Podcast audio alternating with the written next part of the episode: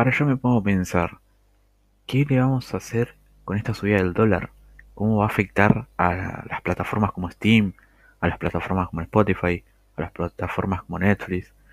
Obviamente en Steam hace rato habían sacado la, la opción de pagar en dólares y habían puesto poner, eh, peso de cada país, o sea, la moneda de cada país. Eh, así que bueno, por eso Steam, gracias a Dios, estamos medio salvados. Eh, ojalá que no quieran volver atrás todo eso porque la verdad que va a ser un desastre.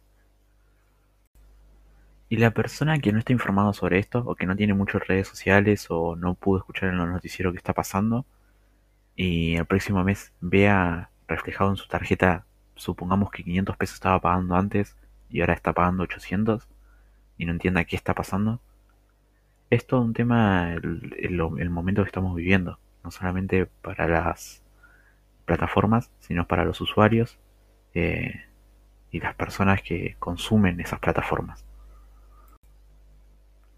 Igual de todo esto hay que sacar lo positivo de todos los memes que subieron en Twitter, como diciéndole chau Spotify, hola Ares de vuelta.